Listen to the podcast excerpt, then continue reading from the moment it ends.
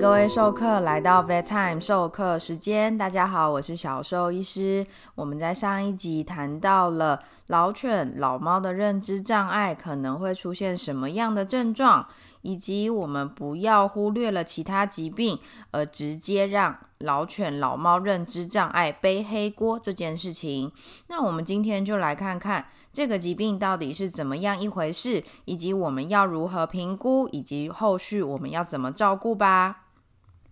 那我们就来看看普遍被诊断出有认知障碍的毛小孩到底都落在什么样的年纪吧。那在狗狗啊，是十一岁到十二岁以上的狗狗，有二十八趴的几率啊，会开始出现有认知障碍的。呃，临床症状，那十五到十六岁以上的狗狗，则有超过一半，有六十八趴的几率会开始出现这些行为的异常。在猫咪的部分呢，十岁到十一岁以上的猫咪呀，也大概有二十八趴的几率开始出现行为表现的异常。那比较常见的是社交互动上面的改变，比如说是跟其他猫咪或是其他家庭成员上的互动改变。那在十五岁以上的猫咪呀，则有一半以上的机会会出现这些行为的改变。那比较常见的临床症状会是漫无目的的在家中行走，或者是莫名其妙的发出喵喵叫的声音。那各位授课有没有发现？其实啊，这些年纪呀，不论是十一岁、十二岁，还是十五岁、十六岁，都是已经进入老年期的毛小孩。那这个时候的毛小孩，其实身体呀有其他系统性的疾病啊，也不用太意外，心血管疾病啊、肝肾疾病。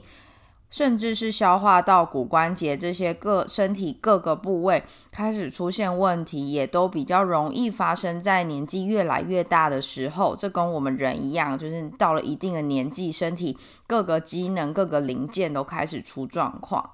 那我们很重要的一点，就是要像我们上一集说的。不要让这种神经性的退化性的疾病，这个认知障碍去背了其他疾病的黑锅。一定要有完整的医疗的评估，包含完整的血液检查、完整的影像学，包含 X 光、超音波的检查，去排除是不是其他身体的系统出了问题，而造成家里毛小孩这些异常的行为，会不会是膀胱发炎造成他乱尿尿？会不会是他哪里在疼痛，造成他不太愿意去移动，而整天睡觉的时间增长？会不会是因为他看不见，所以才在家里，呃，感到不安全，感到焦虑而发生嚎叫，到处喵喵叫这样子？所以啊，当我们排除了其他疾病之后呢，我们就要知道我们要如何去评估家里的毛小孩是不是真的出现了认知障碍相关的症状，去确认这件事情以及它的严重程度。那我们在前面有提到哦，认知障碍啊，它包含了几个异常的行为，比较常见的行为，包含迷失方向、改变社交互动、改变睡眠周期、在房屋内随意大小便、丧失学习行为，或者是一般一般规律的生活情况受到改变。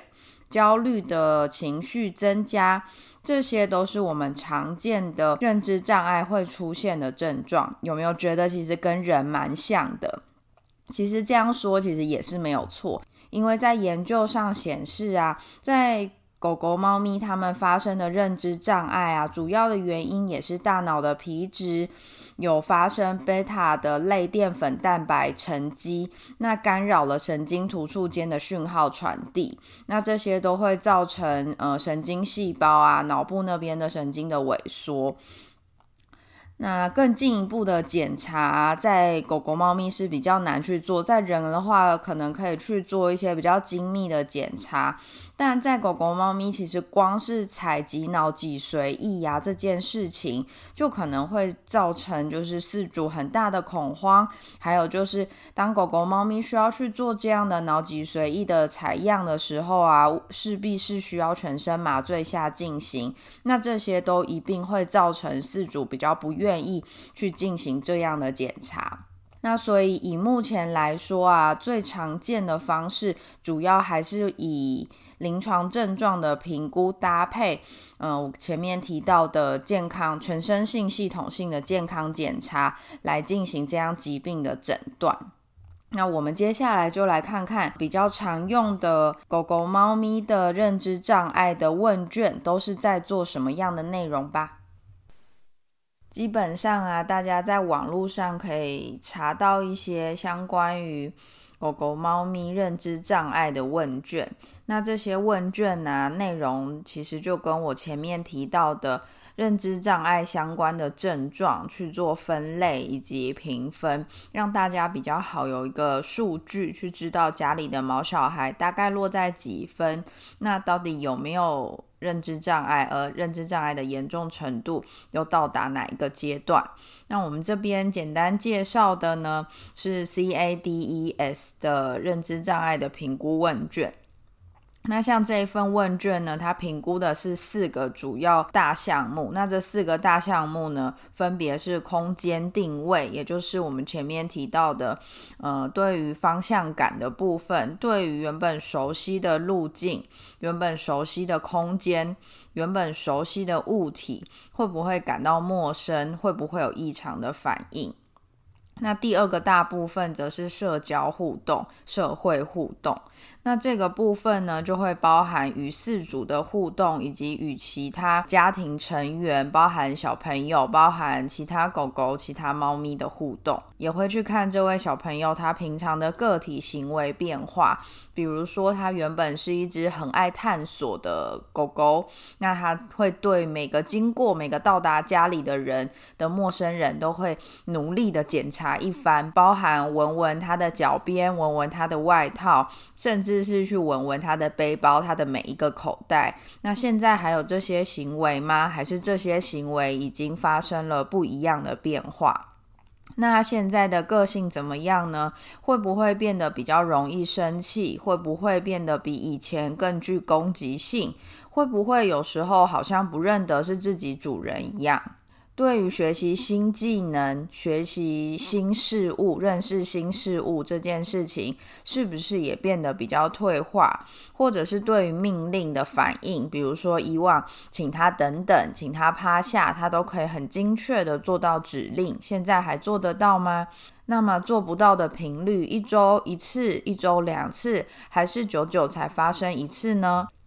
这些都是社会互动这第二个大部分的评估内容。那第三个部分呢，则是睡眠周期的变化。睡眠周期的变化包含了是不是白天睡的时间变长，而晚上不睡觉的时间增加，而晚上是不是会出现异常的活动？那会不会晚上会出现比较不安的情况，异常的走动啊，异常的喵喵叫或是汪汪叫的情形？这是属于第三个部分。睡眠周期的评而第四个部分则是在家中排泄。那排泄包含是不是乱尿尿或是乱便便，在以往不会排便排尿的地方，像是有些小朋友就是很固定会在厕所的尿布垫上面尿尿，在户外大便。那现在就变成，诶，怎么？跑到客厅去尿尿，怎么会跑到厕所去大便？那这些跟以往异常的行为，又或者是直接就尿在自己睡觉的窝里面，或者是大便大在离自己床很近的地方。这些其实啊，都不是狗狗、猫咪在正常的情况下会做出的事情，因为以它们的天性来说，这些味道很重的排泄物啊，会尽可能的离自己休息的地方越远越好，因为这样才不会被敌人发现它们藏匿的位置。所以出现这些异常行为的时候呢，就是它们真的出了什么状况喽。还有一个是要比较注意的，就是这是有些主人不知道这是征兆之一，就是有些小朋友啊，以往会在外面散步，散步一段时间，到了固定的地点，就会在那边尿尿啊、便便，但是呢，突然变成在外面散步，散步了一阵子，却没有尿尿大便，反而一回到家内。一回到家中，马上就在家中大便尿尿，那这也是排泄习惯异常的一个变化。这四个大项目啊，下面的小项总共有十七项。那这些小项目啊，会依照它发生的频率进行零到五分的评分，加总之后会是零到九十五分的总分。以零到七分来说，是属于正常的衰老范围；而八到二十三分则认为是轻度的认知障碍。二十四到四十四分之间呢，就会认为是中等程度的认知障碍；超过四十五分就会被认为是重度的认知障碍喽。老实说，大部分的认知障碍相关的评估问卷啊，都是针对狗狗去做设计。会这样子的原因啊，其中一个原因就是因为狗狗与饲主的互动啊，相较于猫咪与饲主的互动啊，狗狗是比较容易被饲主观察到的。以猫咪来说，它们日常的睡眠时间比较长，那很容易就会在饲主没有特别留意的情况下，渐渐就去忽略这些异常的行为改变，又或者是等到发现的时候就已经太晚。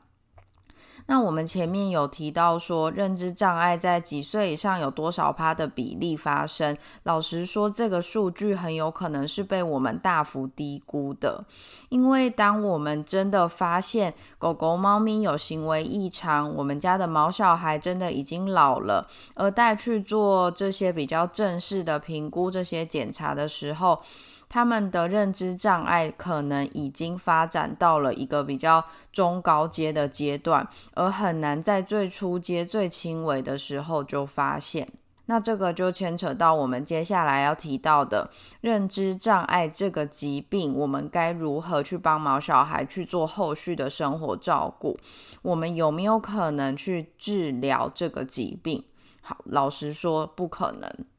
这个疾病没有办法。变好，就像我们人的呃老人痴呆症、阿兹海默症是没有办法经由任何的药物去让它逆转，但是我们可以借由一些嗯药物、一些类似抗氧化剂或者是一些行为的改变、一些训练，去使这个疾病的病程去延缓。其实狗狗、猫咪也是这样子的，所以啊。嗯，在患有这样疾病确诊为有认知障碍的小朋友，确实可以透过一些，比如说补充 omega 三、omega 六，或者是呃服用一些抗氧化剂、一些药物去延缓。但最重要的啊，其实会跟人的嗯阿兹海默症一样，最重要会是日常生活的刺激。包含让老人家去多接触人群、接触动物，去有一定量的社交互动，并且能够有一些神经上的刺激，包含游戏，像是人很有名的，其实就最著名的是打麻将、打牌，这些会需要去刺激脑力的活动的。其实，在狗狗、猫咪也是类似的状况。所以在有认知障碍的小朋友，并不是因为这样就觉得，诶，他会害怕外面，他会不认得路，他会迷失方向，所以我们就不带他出门。然后以往可能都是要散步一两个小时，突然变得完全不出门，这个只会让他们认知障碍这个病程，这个神经性的退化变得更加的迅速，而且也会造成他们本身情绪上的问题。所以现在比较建议的方式啊，会是尽可能的维持规律的生活，调整到他们可以感到舒适的日常生活模式，但并不是完全封闭他们的生活。那感到舒服的生活模式啊，一个很重要就是维持日常生活的规律。当你日常生活是规律的，同时也可以使他们知道接下来要发生的事情，以及避免新事物发生而导致的焦虑或者是恐慌。再来就是互动的部分，互动这件事情包含与人类的互动，以及与其他动物、其他狗狗、猫咪、家里其他毛宝贝的互动。小兽医师在看诊的时候啊，有时候会遇到主人说：“诶，他年纪很大了，几乎都在睡觉，或者是好像都在发呆，所以我们就都没什么去理他，几乎是没有什么互动，只会放饭啊，偶尔摸摸他这样子。”那有些主人说：“啊，他小时候都会跑过来撒娇啊，那现在好像都窝在角落里，都没有什么反应，就好像没那么好玩。”又或者有些主人说，因为他以前都会玩跟我玩逗猫棒，啊，后来老了就跑不太动，都动几下就不想动啊。我们现在也都没有在玩。所以一整天家里毛小孩跟主人的互动时间呐，可能甚至连二十分钟、十分钟都不到。这件事情其实是不太好的哦，因为就像我说的，其实人在人的认知障碍啊，在人的失智症，其实也会希望这些开始有早期症状的老人家，能够尽可能的不要跟社会脱节，能够尽可能的花时间跟其他的人群接触，去进。进行不一样的活动，其实，在动物身上也是这样子。小兽医师前面有说到，我们尽可能呢，要给它足够的刺激，但是呢，它一整天的生活也要尽可能的规律，才不会太多的惊喜，让家里的猫小孩感到惧怕。所以重点会是啊，我们要帮他安排好一整天的课表。那这些课表呢，能够让他持续的跟其他的人呐、其他的家人与其他的家家里的动物，能够持续且足够时间的接触。那这个接触过程必须是温和。不具有威胁性的。那接着就是与人的互动，与人的互动呢，可能是跟主人让主人摸摸、梳梳毛，主人可以跟他讲讲话，甚至是去做一些简单的训练。那有些人会觉得说，嗯，老狗学不会新把戏，要做什么训练？通常啊，在狗狗年纪轻的时候，因为他们很希望可以跟人有互动，或者是他们的食欲很好，很贪吃，比较容易达成一些主人希望达成的动作或者是行为。有的是握手，有的是坐下，有的是转圈圈、躺下这些。其实啊，家里的老宝贝一样可以进行这些训练。只要是在他们身体可以负荷的范围，将训练的方式啊，以及进度，我们变得比较步调慢一些，其实家里的老小孩一样是做得到的哦。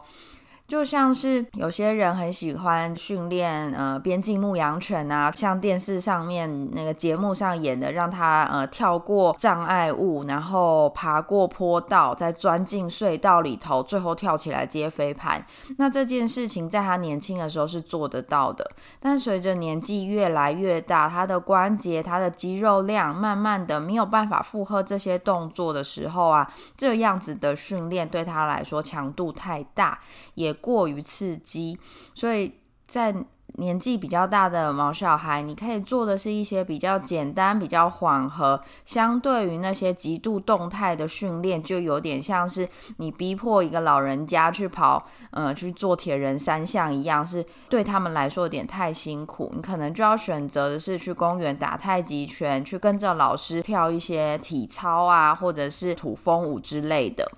那在老年的毛小孩呢，你可以做的呢，会是等等啊，趴下啊，或者是基本上握手，这都算是蛮简单、蛮基本的训练，对他们的身体并不会有太大的负荷，而可以持续有一些刺激存在。那再来就是环境的部分，环境的部分我刚刚有提到，蛮多人啊，因为毛小孩年纪渐渐变大。可能可以散步的时间，从以往走一个小时都不会累，到现在走十五分钟就会停在原地不动。这跟他们的身体状况大不如从前都会有关系。所以你的确可以。